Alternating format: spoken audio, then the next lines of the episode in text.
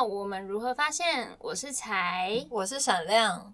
今天呢，要谈一个很亲密的主题，叫做恋爱跟爱。一开始我想要先问彩彩，如果我们用一个问题来区分这世界上的人，那这个问题是：你觉得你懂什么叫恋爱的感觉吗？你会回答你懂还是不懂？应该是不懂。什么？好，出乎我意料之外。我一直以为彩彩会是懂的那一派。我有一部分我觉得说自己懂的话，好像太自大。好，如果说不懂的话，有一部分可能是真的不懂，有一部分可能是你懂的，但是你说你不懂，有一种谦虚的感觉。靠腰，所以你到底是懂还是不懂？应该是不懂吧。好，然后我也是，如果是这个问题我要回答的话，我也会说不懂。那就来说说看个别觉得自己不懂的理由吧。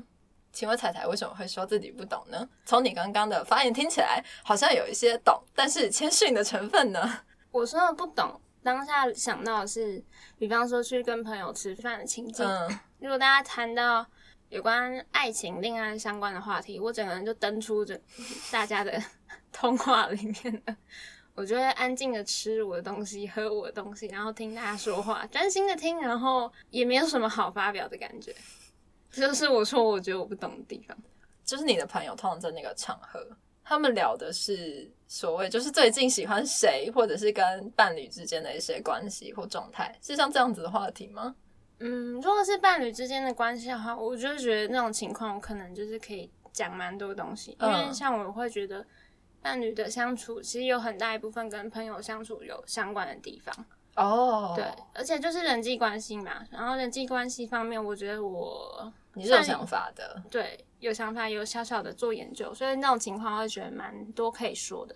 但如果是朋友谈到说，嗯，自己对于恋爱观的想象啊，或者是讲一些关于恋爱或是结婚方面的人生目标之类的，我会觉得其实大部分内容，我遇到的大部分的人啦，跟我的价值观都差的蛮多的。哦然后有时候会想说，我好像不说话的话，或是我不不太彰显我的想法的话，对他们来说是比比较热络，对 他们比较热络，然后比较舒服，嗯。就是我会觉得我不用在那个情境下，就是硬要给大家上一堂震撼课什么的。好。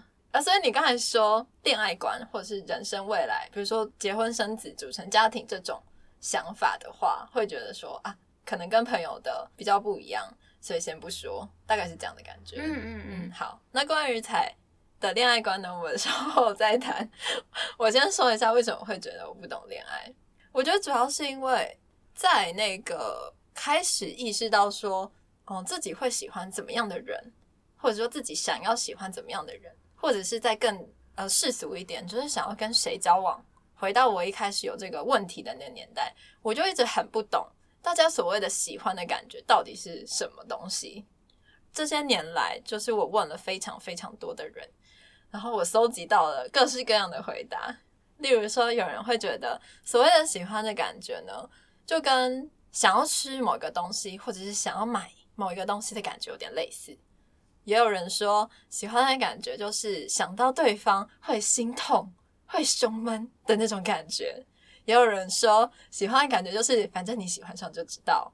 也有人说，喜欢上的感觉就是你会知道有某一个时刻你喜欢上他，就是诸此之类这些感觉，就是我都有收集到。可是回归到我自己的经验，我还是发现，当有人问我说到底什么是喜欢，或者是我了不了解喜欢的感觉、恋爱的感觉，我还是不知道那到底是什么东西。然后很长一段时间，我都觉得应该说也没有到那么严重啊，只是很长一段时间，我是有一点点怀疑我自己是不是在这一方面的感情是缺损的，就有点像是说，觉得说这世界上大部分的人都拥有这样的受气，可是就唯有我没有，然后我有因此而困扰一小段时间。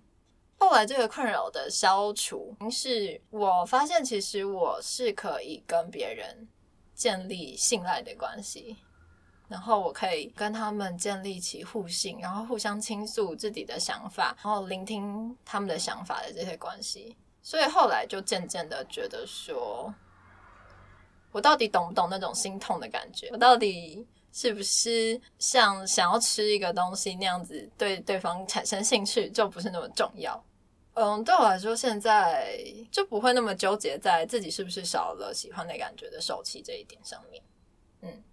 嗯，那关于所谓喜欢的受气，猜猜你觉得怎么想呢？觉得我没有想过喜欢的受气 这种事情过，有可能就是在我身上，它来的蛮自然的。嗯，因为自然，所以就不会去特别想这种事情。因为其实也不会想到说，有的人可能没有过这样的经验。嗯，对。嗯，所以其实你跟我分享的时候，我其实就是有点问号。嗯哼。但是也会想了解说你的、你的经历啊、你的状况之类的。那彩彩对彩对彩彩来说，喜欢的感觉你会怎么描述？喜欢感觉，我觉得那个那个叫什么内分泌。肾上腺素，你就是小鹿乱撞。对，我是小鹿乱撞论的。OK，可是也不是说小鹿乱撞的人就一定就是想要跟他变成伴侣啊。哦，对对，你有讲过，有那个感觉。嗯，你那时候好像说有那个感觉，不一定是喜欢。对啊，嗯，我觉得那有点像被教育出来的，就是你对这个人有这种感觉，代表你喜欢上他喽。好，我们的学习好像都是从通才的那种。经验就是人家就是说哦，你们两个小情侣 哦。我突然想到，最近我看一部韩剧叫《非常律师》，嗯，然后是今年刚出的一个韩剧，然后里面呢，女主角是一个感情非常钝感的人，就是以她是一个这样的设定。然后呢，她就问她的朋友说，她到底是不是喜欢一个男生？然后那个朋友给她的建议就是，你就去碰碰看他。然后呢，如果你那时候心跳非常快的话，你就一定是喜欢他。所以其实到现在就是这样子的论述吗？还是存在的？真的真的。像刚刚闪亮有提到一些他的朋友给他的举例，我那时候在听的时候觉得哇，这好像就是从漫画里 出来的，对不对？从电影里面出来的。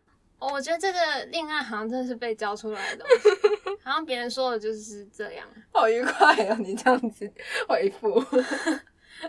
嗯，我们两个就是思想跟别人不太一样。刚才说到说，对小孩来说可以感受到那种小鹿乱撞的感觉，内然后你觉得内分泌作祟，其实是内分泌作祟。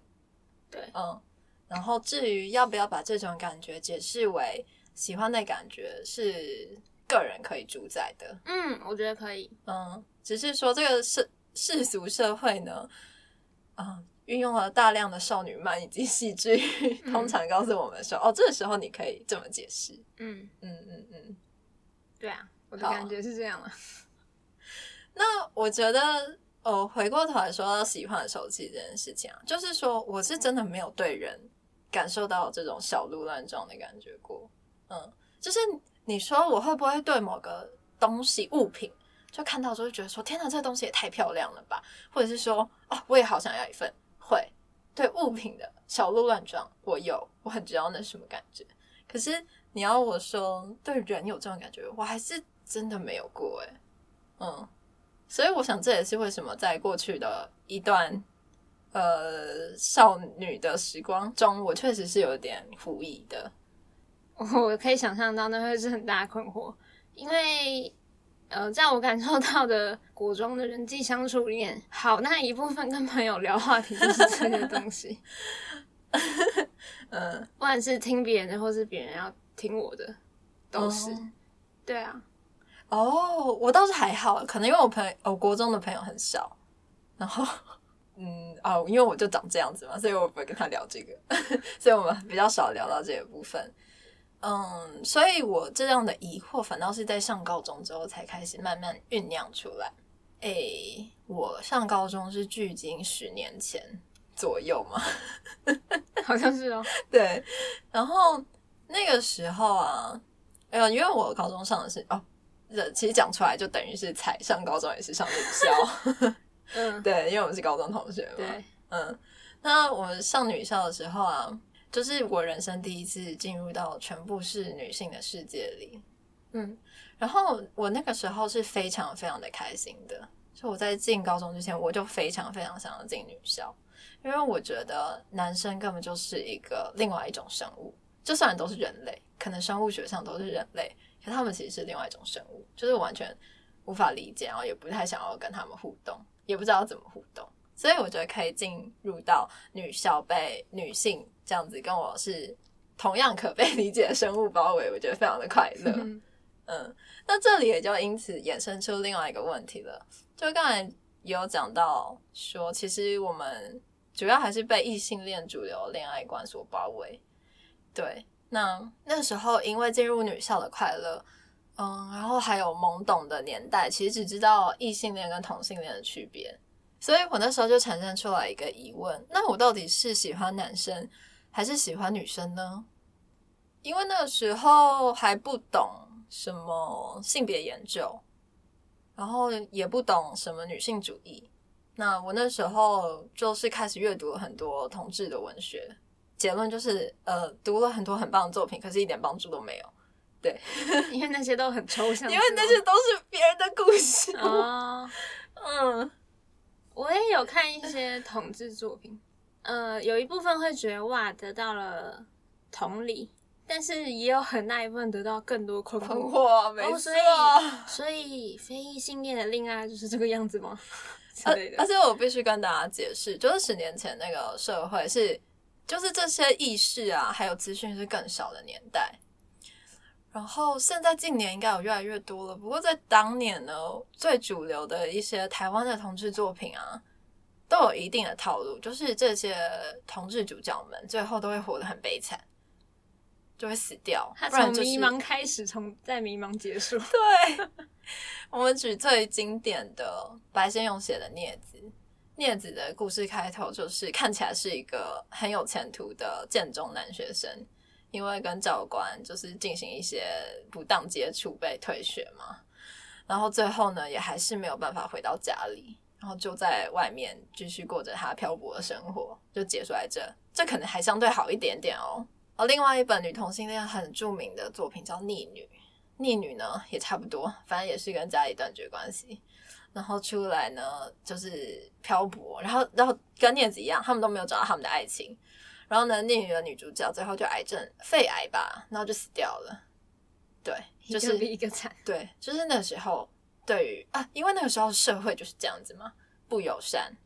所以，呃，大家都很难想象一个同性恋要怎么去活下来，作为同性恋活下来。可能那个年代还在疗伤吧，就是还在同理疗伤的状态中。嗯，那这也哦，顺带一提啦，这也引发了李平遥想要写《善光之屋》，他那时候就说他想要写一个女同志活下来长大的故事。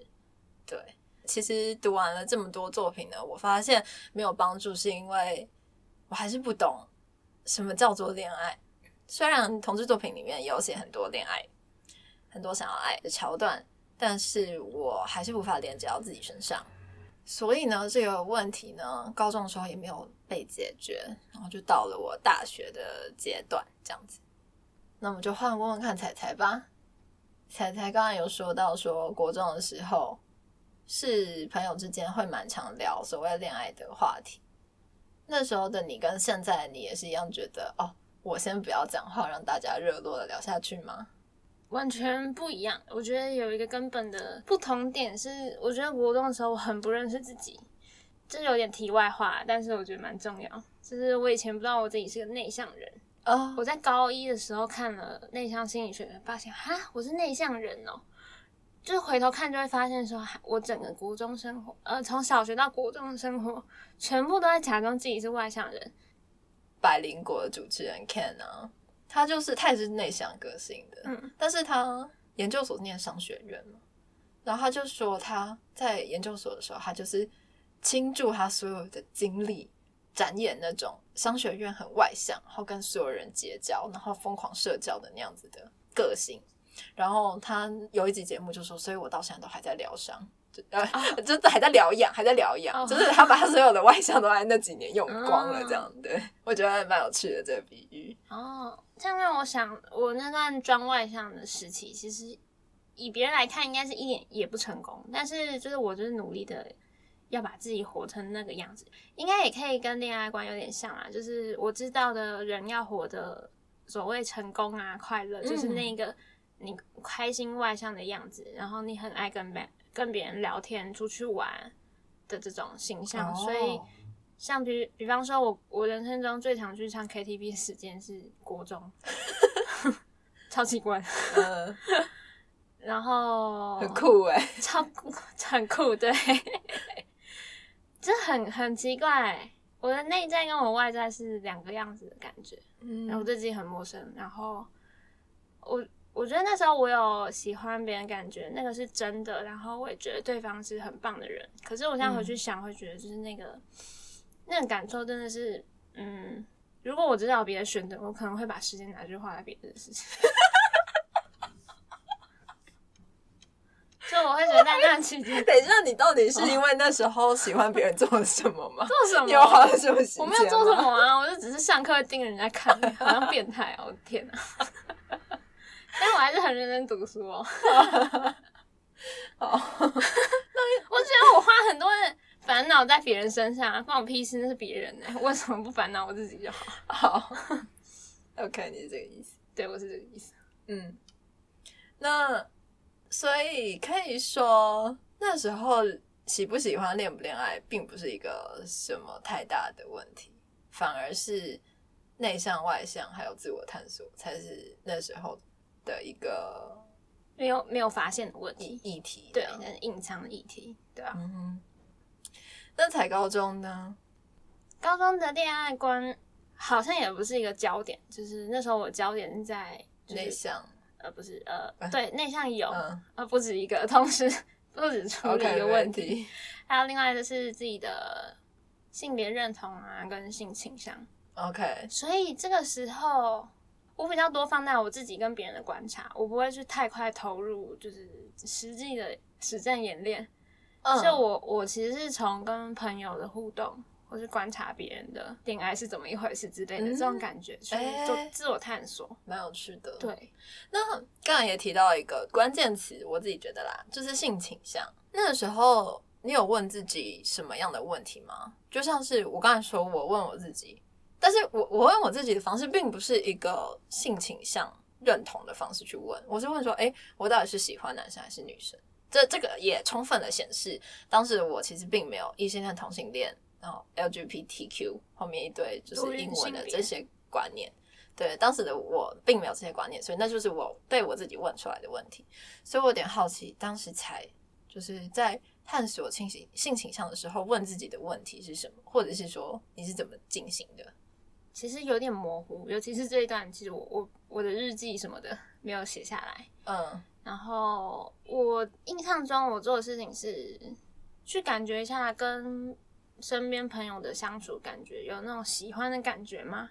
如果有的话，我就其实就开始很困惑，想说，哎、所以谁都可以吗？哦然后会想说，哎、那朋友跟恋恋人之间有是有什么差别？哦，就哎、不就只有亲密关系差别吗？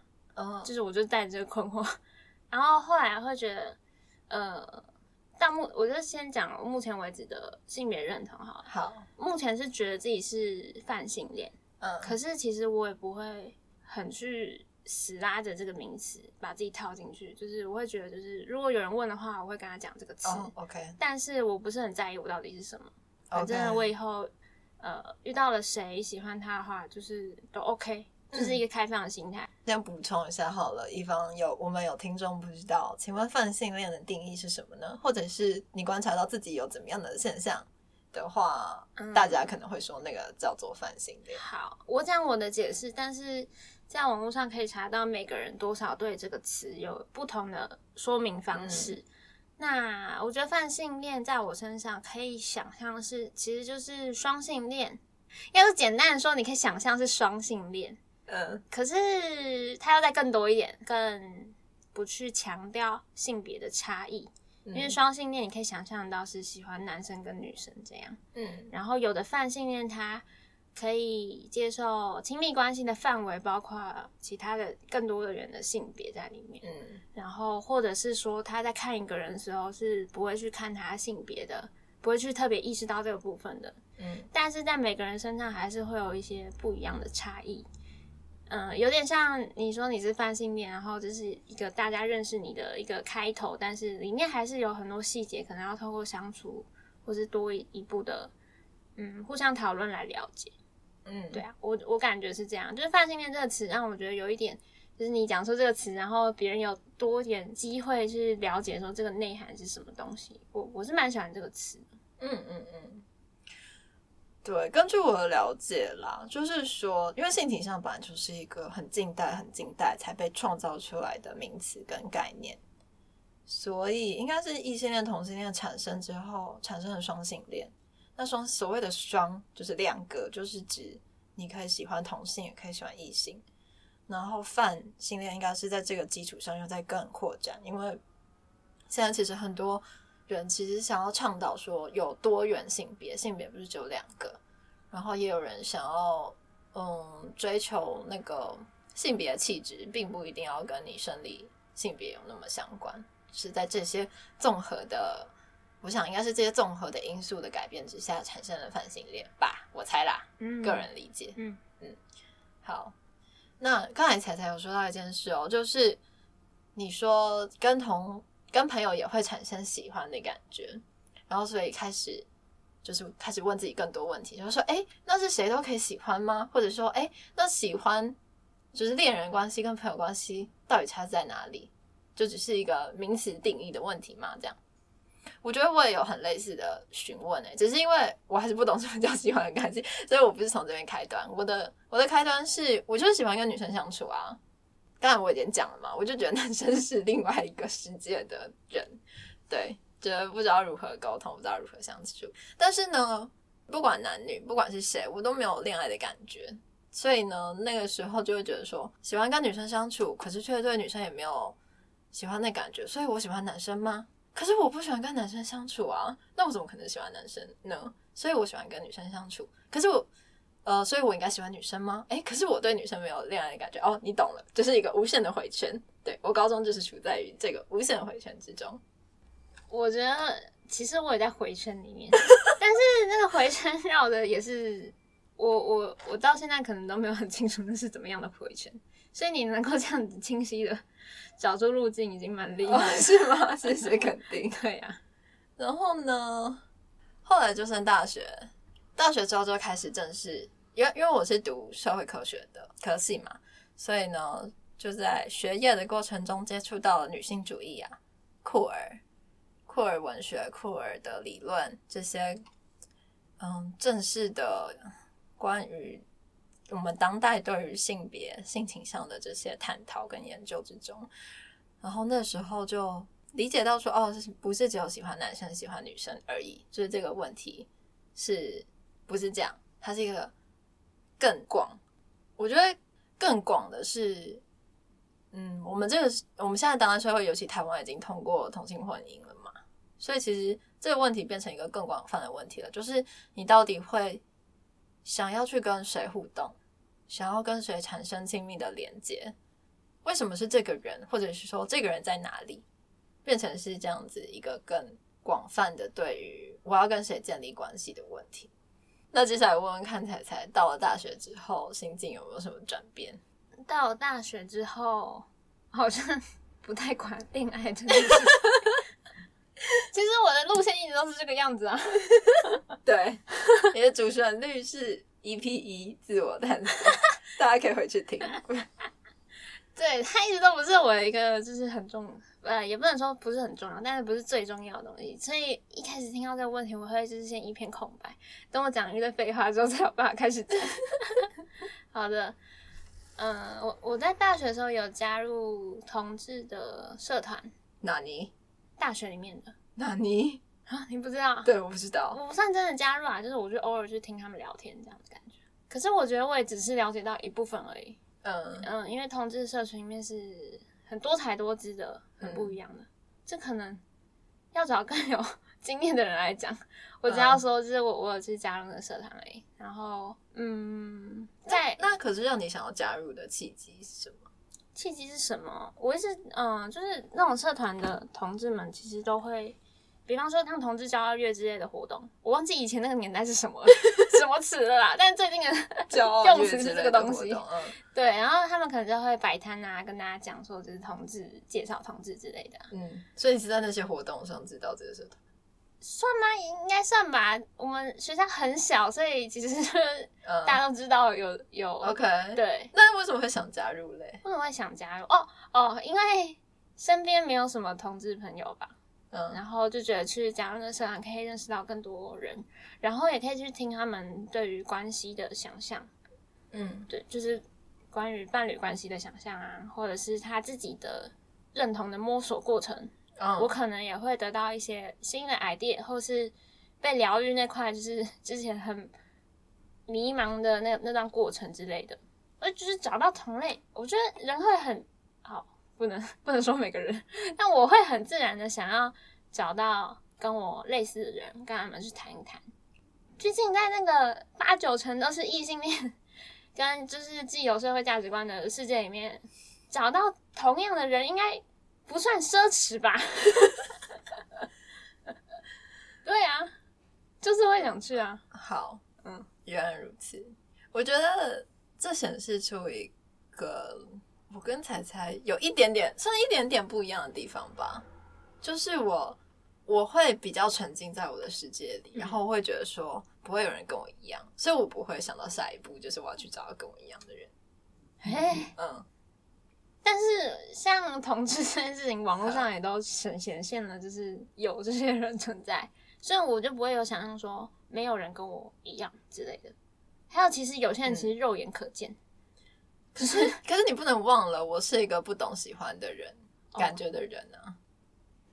只要说得出哦我是异性恋或是我是同性恋的人，基本上我都会很狐疑，为为什么这些人会可以很确定他只他喜欢某一个性别？我就觉得很怪。嗯，我我感觉像是有点像是你知道你有某个东西的时候，你可以很确定，但是当你没有某个东西的时候，你会很怀疑，就是可能只是你还没有找到，或者是你比较难去在呃茫茫人海中听到人说我也没有这个东西，对，这样的感觉对对对对，嗯所以应该是这个这件事情本身就是让人觉得很难找到，嗯，有可能啊。有可能。OK，所以彩彩有加入社团，然后那跟这些人聊过之后，你觉得带给你什么启发或是帮助吗？大家也都一样混乱，所以我自己的混乱没有关系。然后你说大家一样混乱，是指就是未来的伴侣在哪我觉得哦，我觉得同志社群，哦我要先说，我只参加一个同志社群而已，这看到真的是非常非常微小，所以我讲仅供个人参考，不要以为整个同志社群都是这样，就觉得是大错特错。因为同志社群，你就是可以想到它，就是它就跟彩虹一样，是有各种颜色，那一定每个团体都有自己特色在里面，所以我讲的一定只是一个部分，不要以为自己看到了全部。如果你不说同志社群哈，好的。但我觉得他们让我看到的是，大家也都在找，就是自己对于关系的想象。就算比方说投入了新的伴侣关系，但是他们也只其实都很开放的在说，他也还在探索某某些细节之类的。让我其实加了很多的信心，是在于说我还在找没有关系，嗯，如果还在感受，或是我还没有体验，但是我自己咀嚼，这些都很 OK。他们开放的这一点让我觉得很舒服，就是被接受了。你还没有这些定义，你还没有这些你还不确定回这些问题的答案也没关系。，对，嗯就觉得这比起在我平常生活中遇到的人，比方说我刚刚说跟朋友们聊爱情观，好像你没有确切的想法，就是不能加入我们谈话啊，或是你就哪里怪怪，或是你只是还没有遇到而已啦什么的，我就会觉得哦，我其实有一段时间超怕这种论述的。对啊，就会觉得这、这个是不是太简单的把一个话题解决了呢？嗯，对啊，在我进入的那个同志社群里面，他们是很开放的，接受大家的疑问，然后大家也都分享自己的想法，这是我觉得很棒的地方。嗯，对。然后我觉得蛮好，蛮不错的耶，有点羡慕。如果我那时候也有类似的经验的话，我觉得应该也会稍微缓解我的各式各样的困惑。嗯，但我后来在大二的时候就跟我前男友交往，然后那时候要交往之前啊，其实我也是完全不懂他为什么会喜欢，就是他为什么会喜欢我，就这件事其实我是很那时候是很困惑的。然后我就一直觉得说，嗯，如果我们相处的不错，那就当朋友就好啊。可是后来算是啊，我想要讲的是，最后会跟他交往契机，有点像是说，因为他想要的是交往关系，我觉得我也是跟他相处得来，会想要跟他继续互动下去，也不排斥，所以就交往看看。我们大概交往两年半左右吧，然后后来呃分手之后，我回顾我。我发现一件事情，就是我跟我前男友，我非常确定我们有成为互相彼此信赖的人，而且我们确实也在这段时间之内分享了很多对于彼此的感觉跟感情，然后也会互相照顾彼此的感觉跟感情，对那种羁绊的感觉是很深的，没错。可是我还是，如果有人问我说：“那你喜欢你？”前男友吗？或者是哎，那你现在懂喜欢的感觉是什么了吗？我还是觉得没有，我不懂。嗯，所以这又开启了我下一个阶段的思考，就是说，那我现在已经体验过伴侣关系了，我也体验过朋友关系了。接下来的人生啊，因为我们都二十五了嘛，为什么突然报年龄？好，那重说一下哦，因为我们我们都二十二以上了嘛，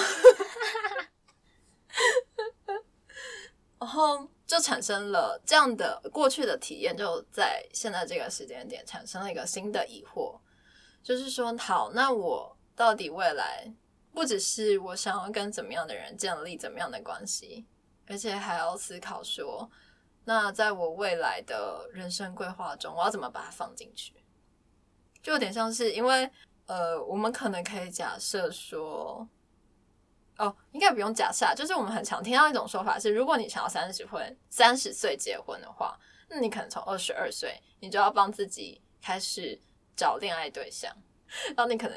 要尝试，然后错误，然后尝试错误几次，然后你才可以成功达成在三十岁结婚这件事情。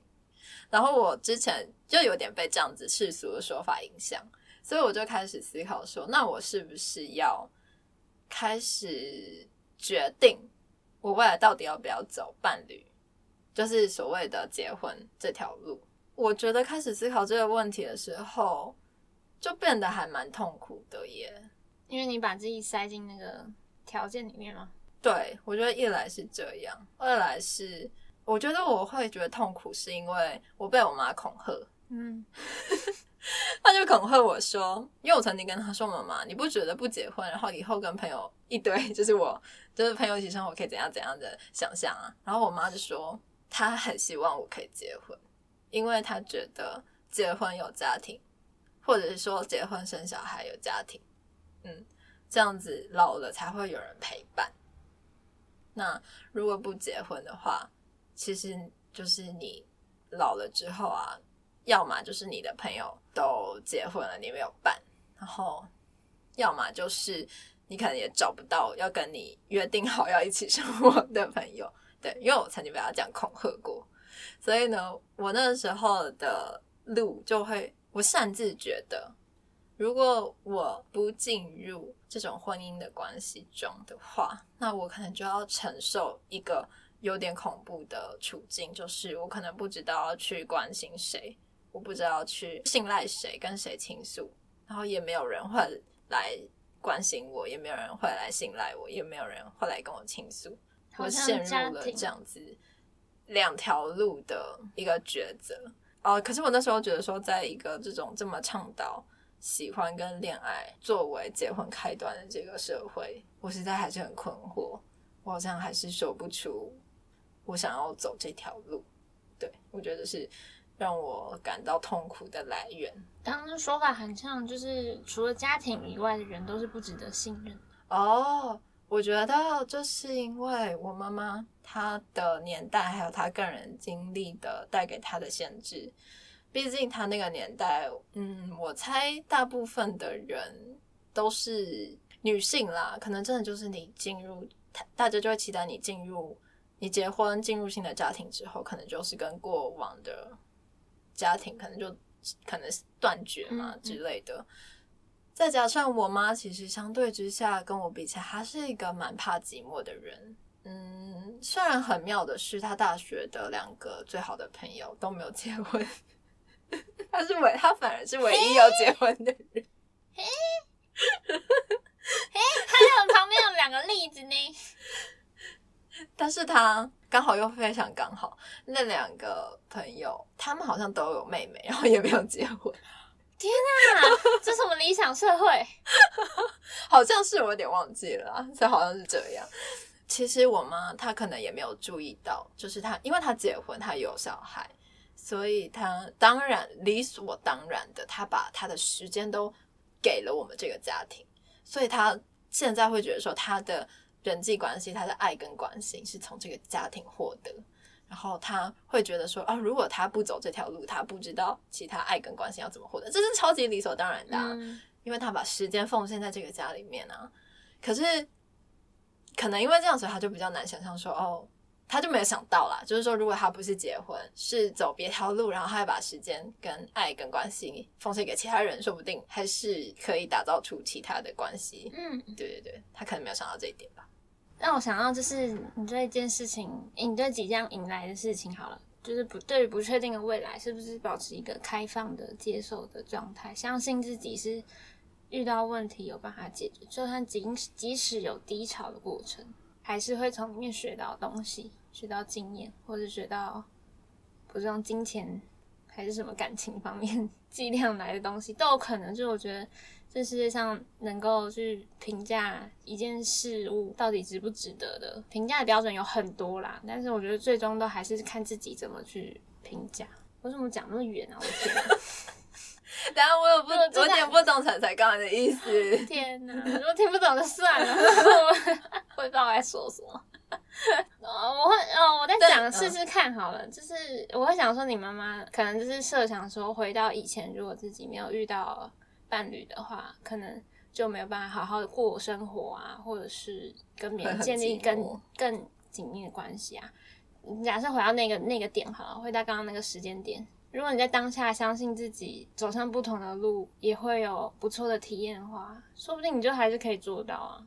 哦，我懂你，就是我刚刚这个，就是我脑脑洞很大，想到的是这件事情啊，就是跳过来带在你身上的话，也会说得通啊，就是。不管是有没有要走婚姻，都可以走出自己的一条不错的路啊。哦，对啊，嗯，我觉得我完全认同。不过呢，那个时候思绪还是被一件事情卡住了，那就是所谓的喜欢的感觉跟恋爱跟爱这件事情。我我觉得现在反过头来看啊，我可能把它绑在一起，认为是同一件事。然后再加上。呃，确实啦，就我刚才所说嘛，然后还有我听一些身边的人的经验，都是说，一个人如果他结婚之后啊，他可能真的大部分的时间都要奉献给他家庭，嗯，那他跟朋友之间的关系可能就比较容易断，除非有意识的去维持它。哎，刚才说到，就是我把喜欢跟恋爱跟爱这件事情绑在一起，然后一个人如果根据他喜欢的这种浪漫爱的。感觉跟另外一个人结婚之后，他可能就会脱离作为其他人朋友这个身份。我觉得有一部分的不安也是来自于这，也是来自于这里。就是我觉得说，所以以后我身边的朋友就会一个一个踏上离我而去的道路嘛。我就觉得非常的，我真的痛哭流涕这样。我有段时间有朋友跟我说，他交伴侣，我会先痛哭，在心里痛哭啦，不是真的哭给别人看。虽然真的有哭给别人看过，然后就是等一下真的有哭给别人看过，这是怎么回事？就想说啊，算了，反正我都我都不小心难过，那我就干脆一下子把这桶水都洒出来好了。然后我就跟他讲说，我觉得你可能会离开我 什么的。他就说不会啊，我们就坦然的讲过这个过程。然后我后来之后真的觉得超羞耻。等一下。才你刚才意思说你有一个朋友交了伴侣，对，然后你就想说啊，我干脆就哭出来吧，然后就哭了，然后跟他说，我觉得你会离开我，对，就很像自以为自己跟朋友变成伴侣这种感觉，看，但只是我对朋友感情比较深而已啊，我也没有觉得他要他当我伴侣啊，我就觉得因为我这种思想，我觉得跟别人很不一样，所以我想算我当别人在谈论这种事情时，先不要讲话。等一下，我跟我必须跟你说，我觉得我跟你是同一类人。每次我找我朋友交交伴侣，我都会觉得很不爽。我觉得就是因为我已经有确切知道我就是会不爽，就是不开心这种感觉，所以回归到前一个，就是我刚才提到那个情况，我才觉得格外的痛苦跟害怕。怎么说？就是因为我已经知道说，朋友交伴侣之后，那种相对之下。哦他会离开我的那种感觉，嗯，那我就会知道说，现在他们只是交伴侣而已啊。那之后结婚的话呢，这个感觉不不是一定会更剧烈吗？那我现在可以说，就是我跟那个朋友讲完之后，我觉得有讲比没有讲好很多。哎，嗯，虽然真的很羞耻，但是我后来就是隔几天之后跟我朋友说，哎，你还记得我上次跟你讲那件事情吗？我哭了那件事情。他说哈，什么事情？他就整个很无很无所谓感觉，然后就我再多提示着他一下，他说：“哦，你说那个，我觉得我真的觉得没有关系耶，没差耶。”就是他忘的程度是让我觉得 你真的不在意耶，就是我羞耻的半死，但是你还好这样。对，就是虽然很震惊，但一部分觉得哇，真的是全然的接受哎。嗯，这个很不错，就是虽然做了自己觉得羞耻的事情，但其实是相对的开放，结果有好的结果。所以我觉得，这以后在朋友就是谁跟我说他结伴之之类事情，我我其实就会有全新的开放感觉。多加了这个朋友，就是给我这种开放的感受，嗯，不是我以前设想的那种限制性的信念。然后就是后来那个朋友，我们呃一直都有追某一个歌手，就是常常会去听 live。然后最近那个歌手。即将再开一次，就是很很重要性的 live，嗯，就是很有纪念性质的。然后我想说，哦，完了这个考验友情的时刻，双人套票 怎么办呢？不买得成呢？对，然后我就丢链接给他，我想说，呃，就看他怎么说好了。然后他又问我说：“你要跟我一起去吗？”我说：“哈，那你的，那你男友不去吗？”然后他第一时间跟我说，他跟他男友说。我想要跟彩一起去，我就觉得我赢了全世界，爽啊，爽到不行。对，嗯，很不错。觉得确实，我好像几乎没有跟，不是几乎没有，对我就是没有跟跟交了伴侣的朋友说，就是我感觉你现在被抢走，或是你要离开我的这个经验。那我觉得一方面有可能是因为我真的好到 可以讲出这种话的人。还没交过啊！对对对，嗯，然后其他其实其他有些可能他们觉得说哦，我跟闪亮没那么熟吧 的 的朋友的话，则是我觉得我可能还在拿捏一个可以让他听得懂的说法。嗯，我好像真的有讲过吧，但是可能那时候大大家的反应就比较是。啊，想想好可爱哦，不会啦，诸此之类这种，就是说，嗯，不，他不是被抢走啊，或者什么什么，就是你不用担心就会消失啊，就是不再跟朋友联络啊，就是这类。对对对，但是我还是觉得这个，那对啦，也没也没讲错，他们也没有讲错，他们当然不会消失。应该说，我担心的事情要靠实做来克服啦。就是说，他真的去找到伴侣，然后我也真的去想其他方法继续跟他保持联络，然后他也是，他这个方法也是他可以持续回应我。有时候信念现在跟朋友说，你不要交，你不要离开我，就也没用啊。对对对，我觉得真的要靠实实，就信念跟相辅相成。对，信念跟行动要相辅相成。嗯，然后有时候可以假装先骗自己说我相信某件事情，然后去做做看。嗯，会有。可能会有想不到的收获，我也这么认为。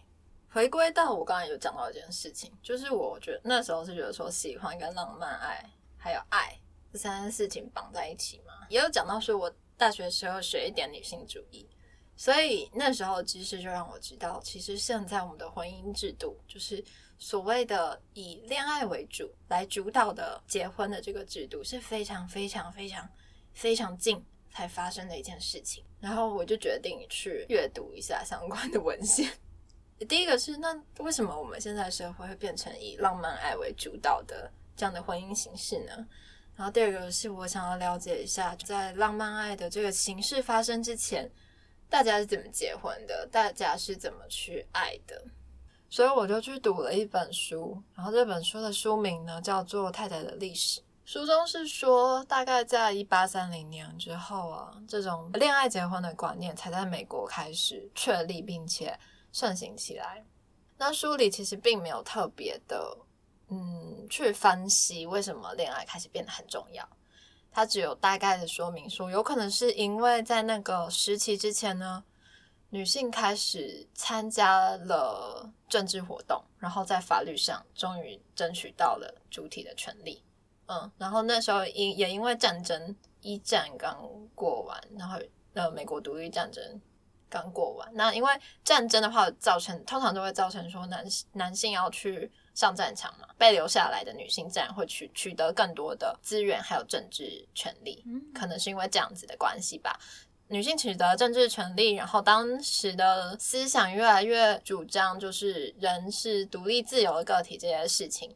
所以种种的加起来，演变出这种以人格对人格作为一个结婚的前提。那这个人格对人格吸引的关系呢，就是用恋爱的方式才出现了这样的形式。大概模糊的这样子说，很有意思耶。嗯嗯嗯。然后他也有讲到说，在这个在前一个阶段的婚姻，还有那个阶段之前的婚姻，其实女性通常都被视为是要为丈夫。包含丈夫的这个家庭，奉献一切，他们比较不会具有那么应该要为自己做些什么，不是一个这么有独立自我意识的个体。女性的存在的最主要的义务呢，跟责任就是服侍家庭、服侍丈夫这样子。那所以那个时候呢，所谓的结婚，女性能够得到的最好、最好的状态，就是可以跟一个。至少也是尊重自己、是信任自己的丈夫结婚。读到这边呢，我就意识到一件事情了：喜欢的感觉跟恋爱还有爱，可能是三件事情哦。只是我们现在的可能文化或者是我们接受到的讯息把它绑在一起了，但它可能三件事哦。意识到这点之后，我就发现哦，那其实我真正好奇、真正想要了解的是爱到底是什么。然后我就去读了第二本书，叫做《爱的艺术》。爱的艺术呢？这本书他一开始就破题，他就说：不知道各位读者认为爱是一种艺术，还是说爱是一种感觉，只需要沉浸。若爱是艺术的话，那就代表说我们需要去练习，并且掌握这门艺术的方法。但是如果爱只是一种感觉的话，那就是对象的问题。就是你只需要坠入这种感觉就可以了。读到这一段开头的时候，我真是大感震惊，震惊到不行。因为我觉得爱是艺术，认为说它应该是可以被练习，人应该不可能天生就会知道怎么去爱，应该是要透过不停的练习才可以知道怎么去爱。大概读到这边，我就有一种啊，我的思绪五脏六腑，呃，不对，要怎么讲？就是经脉被打通那种感觉嘛。就是哦，我终于懂了，原来，原来其实我一直在乎的是，我我想要作为一个有能力去爱别人的人。嗯，我以前一直觉得说，这样子去爱别人，能够建立起信任的关系的这种这件事情，必须要结合在恋爱或是伴侣关系里面。然后甚至有一度还很犹豫吗？或者说很怀疑，是不是如果我不去建立伴侣关系的话，那我可能就没办法跟别人建立起这样子的感觉了。嗯嗯，非常有共鸣。《爱的艺术》真的是本很棒的书。然后我觉得这其实也就是从十五岁那时候，到底是喜欢男生还是女生的那个最原初的开头的问题。我终于在现在，就是过这么多年之后，终于可以回答我自己了。就是喜欢哪一个性别的人没有那么重要，嗯，甚至你有没有感受过喜欢的感觉，或许也不是那么重要。嗯，你未来想要选择有一个伴侣去结婚。或者是不要有结婚的关系，这些都不是最重要的。最重要的是你要怎么去掌握爱的艺术，你要怎么用一种你觉得很快乐，对方也很快乐，让你关心的人也感受到这样子这种信任感，或者是说聆听与被聆听的感觉，这才是最重要的问题。所以我终于摆脱了这么多年来的不安吧。嗯嗯，所以我觉得非常的有一种。哎，原来其实只是这样子，但是好像蛮合理，然后蛮快乐的感觉。嗯，说简单，但是也不简单的完结了这件事情的感觉。对，嗯但有一种哦，其实我原本担心的事情并不会发生啦。嗯，我自己后来有去看《爱的艺术》这本书，它最近有一个重版，台湾这边有重新出版一次，然后我是看那个新的版本，在看前前面的推荐序，大概有三三篇左右的推荐序，然后都是蛮厉害的老师们呐、还是什么心理或是心灵相关的作家在写，每一篇我在看的时候都觉得哇。推荐序就这么精彩，就已经可以让人觉得什么爱是这样的事情，这让人很惊讶，很期待。读了内文之后，发现就是怎么读都停不下来。就是虽然里面很多用词，有时候可能看不太懂，但是我就让自己就放过那些看还看不懂的东嗯，西。它有些比喻蛮抽象。对，然后或者是有一些可以看得出来时代的痕迹，可能现在不太适合，那就先自动略过没关系。就整个读下去之后，真的发现哇，原来我们在谈的恋爱、爱呀、这些事情，原来是这么一回事。我看那本书之后，我也觉得，就是我以前呃担心的，就是朋友的爱跟伴侣的喜欢的那种感觉，到底是有什么差别？其实也不重要，嗯，对我来说不重要。我觉得虽然说我真的还是不太懂喜欢到底所谓这种恋爱的感觉的喜欢到底是什么，可是我很确定的是，我知道我真正在意，而且我很珍惜的，就是跟别人之间互相信任。建立起联系，可以互相倾听的这样的关系。那其实过去我不会把这样的关系称作为爱，可是读了《爱的艺术》之后，我发现哦，其实这就是一种爱啊，而且这就是我一直希望我未来人生中都要一直拥有的那种爱，就有一种哦，所以其实我一直以来都做的蛮不错的，我只要持续做下去就好了呢。嗯，真好。嗯，有我在看的时候，真的觉得哇，这是不是所有人生的困难都可以从里面得到解答？他连爱自己的描述都写的蛮多的，我觉得蛮有意思，真的很推荐那本书。嗯，它里面有一页我印象很深刻，就是它算是蛮尖锐的批评，就是现在其实那本书好像也是一八叉叉年还是一九叉叉年写的吧？他就是说当时他观察到很多人就是会以长相、外表或是一些外在条件去筛选伴侣的这种行为，就是因为这些人觉得爱就只是一种感觉，嗯嗯，然后呢，我们已经很，然后我们这个时代人就是太习惯，就是用观察物品的条件啊，然后去感受那种哦新鲜或者说被吸引的那种感觉，嗯，所以也自然而然就对其他人，或者说对于可能成为伴侣的人也这么做。然后我就觉得说，哦，看你这样批评这样子的做法，我真开心。你的 你的疑惑得到 得到支持。那最后我想要问一下彩，对你来说，你会怎么去想象，或者说定义你未来的感情的路、感情的未来？我觉得每个人过自己人生的方式都很不一样，所以我要讲的也只仅限于适用，可能仅限于适用我自己。又是警语呢？对啊，不要乱学 你一些恐怖的东西。我其实没有很刻意的去想象很多未来事情，比方说，我不会刻意的去想象，等一下我要去朋友家，可能会跟他聊什么东西，会可能要跟他吃什么东西，然后可能会是开心还是难过之类的。我其实都不带有想象。不带有期待的去过生活，但不代表我很悲观。我觉得那是一种我可以去接受所有的可能性。我唯一期许的事情只有我期许我自己可以迎接那些挑战，就投入在当下的开心也好，不开心也好。